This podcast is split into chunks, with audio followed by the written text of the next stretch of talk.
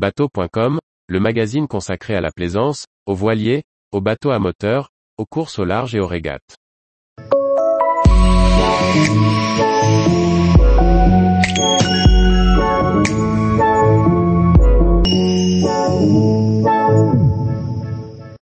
Comment les multicoques de course font-ils pour ne pas chavirer? Par Briag Merlet. Les multicoques de course, et même certains habitables, peuvent chavirer lorsque le vent ou les vagues imposent des conditions musclées. Pour s'en prémunir, les coureurs au large et certains plaisanciers s'équipent de systèmes de largage d'écoute d'urgence. Nous avons assisté au réglage lors d'une sortie avec Roland Jourdain avant la route du Rhum. Un bateau tire sa stabilité de son poids et de sa forme. Dans le cas des multicoques, dépourvus de lest en pied de quille, la stabilité est avant tout due à leur largeur. Cela les rend très stables initialement, mais une fois sorti un flotteur pour un catamaran ou la coque centrale pour un trimaran, la stabilité diminue drastiquement, en même temps que la largeur dans l'eau. L'équilibre devient précaire et c'est l'habilité et la concentration du marin qui maintiennent le bateau dans le bon sens, en surveillant les surventes. Mais sur de longues navigations, particulièrement en transatlantique en solitaire comme la route du Rhum, la concentration du skipper ne peut être permanente et le repos devient obligatoire.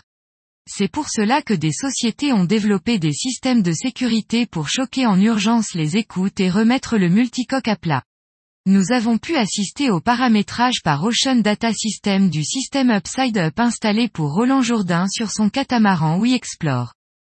Le système de largage est réalisé à partir d'un simple taquet coinceur. Un actionneur métallique, activé grâce à un circuit d'air comprimé, expulse l'écoute du taquet. La voile est ainsi déchargée de sa puissance, et le bateau voit sa gîte diminuer. La pression de l'air comprimé est apportée en pompant manuellement sur le catamaran de Roland Jourdain par souci de sobriété et simplicité, mais elle est généralement maintenue par un petit compresseur électrique. En navigation, le marin passe l'écoute dans le taquet en sortie de winch, puis il laisse du mou entre le taquet et le winch, sur lequel il repasse l'écoute au self-tailing. Lorsque le système mis au point par Ocean Data System choque l'écoute, il ne largue ainsi que la juste longueur pour remettre le bateau plus à plat, sans que le marin n'ait à tout reborder pour faire repartir le bateau.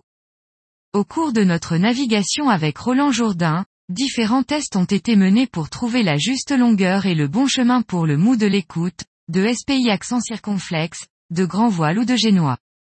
Une fois défini le mode de largage, encore faut-il décider quand choquer Pour cela, la centrale d'Ocean Data System se base sur différents capteurs. L'angle de gîte est le paramètre principal.